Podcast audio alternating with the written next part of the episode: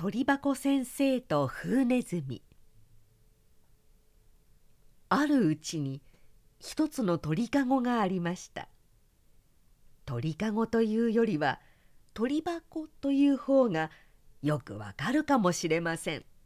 それは天井と底と三方の壁とがむやみに厚い板でできていて正面だけが針金の網でこさえた戸になっていました。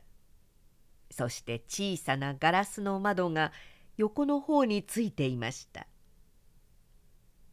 ある日一匹の子供のヒヨドリがその中に入れられました。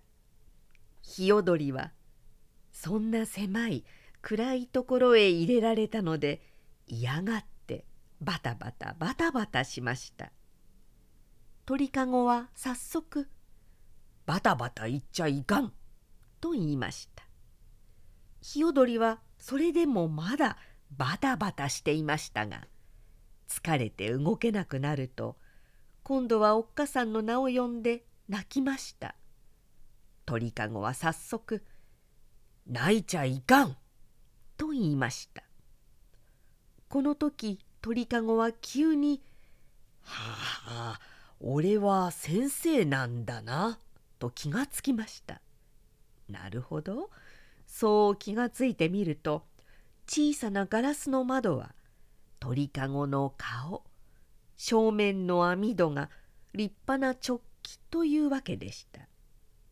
いよいよそう決まってみると鳥かごはもう一分もじっとしていられませんでした。そこで「俺は先生なんだぞ。鳥箱先生と言うんだぞ。お前を教育するんだぞ」と言いました。ヒヨドリも仕方なく。それからは鳥箱先生と呼んでいました。けれどもヒヨドリは先生を大嫌いでした。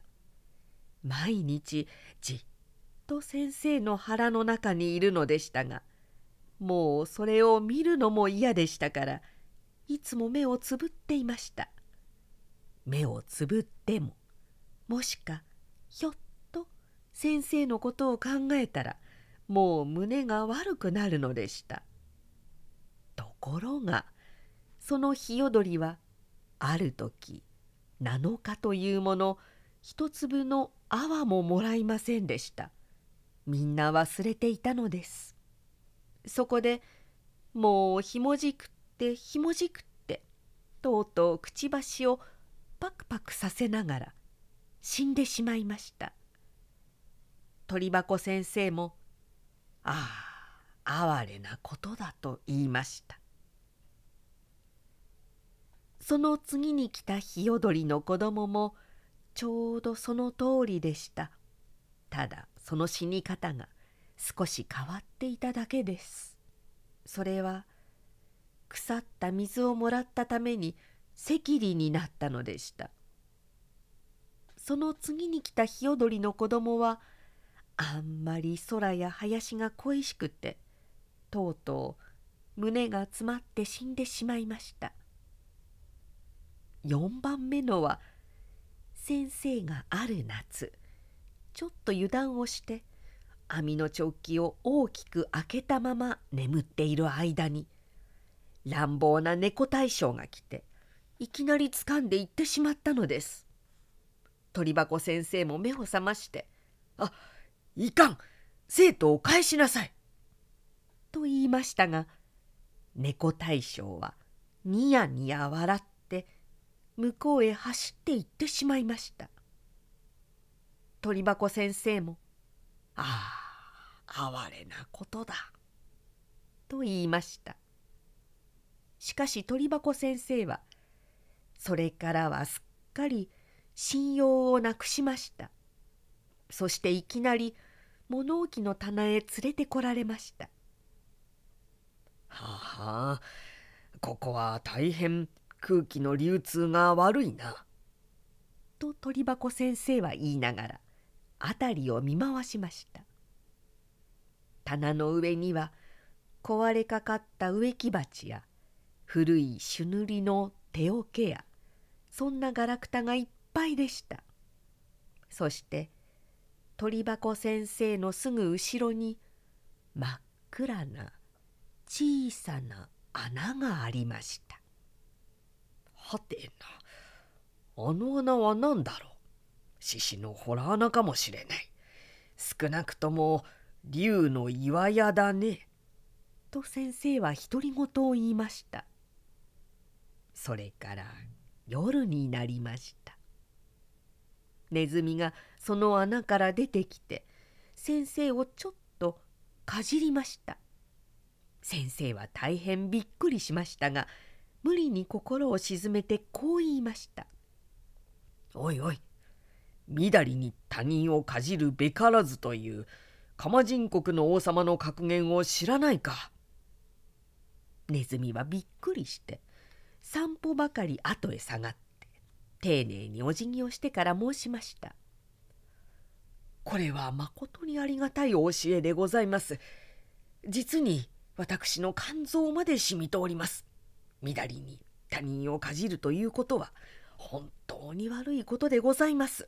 私は去年みだりに金槌様をかじりましたので前歯を2本かきました。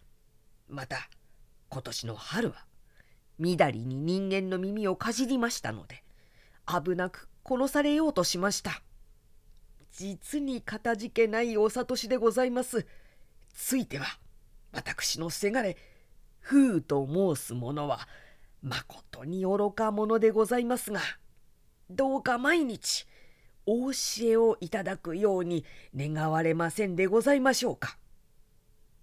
うん、とにかくその子をよこしてごらん。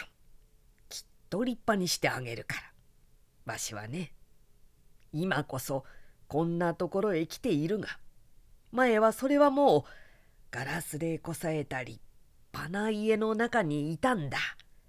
ヒヨドリを4人も育てて教えてやったんだ。どれもみんな初めはバタバタ言って手もつけられない子供らばかりだったがね。みんな間もなくわしの感化でおとなしく立派になった。そしてそれはそれは安楽に一生を送ったのだ。栄養映画を極めたもんだ。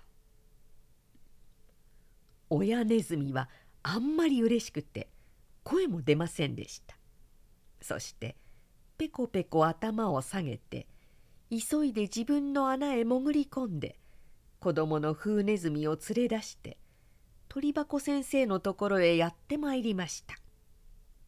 この子供でございます。どうかよろしくお願いいたします。どうかよろしくお願いいたします。二人は頭をペコペコ下げました。すると先生は「はあはあなかなか賢そうなお子さんですな頭の形が大変よろしいいかにも承知しました。きっと教えてあげますから。ある日、フウネズミが先生のそばを急いで通って行こうとしますと、鳥箱先生が慌てて呼び止めました。おい、フー、ちょっと待ちなさい。なぜお前はそうちょろちょろつま立てして歩くんだ。男というものはもっとゆっくりもっと大股に歩くものだ。だって先生、僕の友達は誰だってちょろちょろ歩かないものはありません。僕はその中で一番威張って歩いているんです。お前の友達というのはどんな人だ？白身に雲にダニです。そんなものとお前は付き合っているのか。なぜもう少し立派なものと付き合わん？なぜもっと立派なものと比べないか？だって僕は猫や犬や獅子や虎は大嫌いなんです。そうか。それなら仕方ない。が、もう少し立派にやってもらいたい。もうわかりました、先生。フウネズミは一目散に逃げていってしまいました。それからまた五六日たってフウネズミが急いで鳥箱先生のそばを駆け抜けようとしますと先生が叫びました「おいフーちょっと待ちなさい。なぜお前はそんなにキョロキョロ辺りを見て歩くのです。男はまっすぐに行く方を向いて歩くもんだ。それに決して横目なんかは使うものではない。だって先生私の友達はみんなもっとキョロキョロしています。お前の友達というのは誰だ？例えば雲やシラミやムカデなどです。お前はまたそんなつまらないものと自分を比べているがそれはよろしくない。お前は立派なネズミになる人なんだから。そんな考えはよさなければいけない。だって私の友達はみんなそうです。私はその中では一番ちゃんとしているんです。そしてフウネズミは一目散に逃げて穴の中へ入ってしまいました。それからまた五六日経ってフウネズミがいつもの通り大急ぎで鳥箱先生のそばを通り過ぎようとしますと先生が網のチョッキをガタッとさせながら呼び止めました「おいフーちょっと待ちなさい。お前はいつでもわしが何か言おうとすると早く逃げてしまおうとするが今日はまあ少し落ち着いてここへ座りなさい。お前はなぜそんなにいつでも首を縮めて背中を丸くするのです？だって先生私の友達はみんなもっと背中を丸くしてもっと首を縮めてますよ。お前の友達といってもムカデなどは背中をすっくりと伸ばして歩いているではないか。いいえ、ムカデはそうですけれども、他の友達はそうではありません。他の友達というのはどんな人だ？消し粒や冷え粒や大箱の実などです。なぜいつでもそんなつまらないものとだけ比べるのだ？え？おい。フーネズミは面倒くさくなったので一目散に穴の中へ逃げ込みました。鳥箱先生も今度という今度はすっかり怒ってしまってガタガタガタガタ震えて叫びました「フーの母親こらフーの母親出てこい。お前の息子はもうどうしても太鼓だ。引き渡すからさっさと出てこい。フーのおっかさんネズミはブルブル震えているフーネズミの襟首をつかんで鳥箱先生の前に連れてきました。鳥箱先生は怒ってほてって直帰をバタバタさせながら言いました「俺は4人もヒヨドリを教育したが今日までこんなひどい侮辱を受けたことはない。実にこの生徒はダメなやつだ。その時まるで嵐のように黄色なものが出てきて封をつかんで地べたへ叩きつけひげをひくひく動かしました。それは猫大将でした。猫大将は「先生もダメだし生徒も悪い先生はいつでももっともらしい嘘ばかり言ってる。生徒は志がどうも消し粒より小さい。これではもうとても国家の前途が思いやられる。と言いました。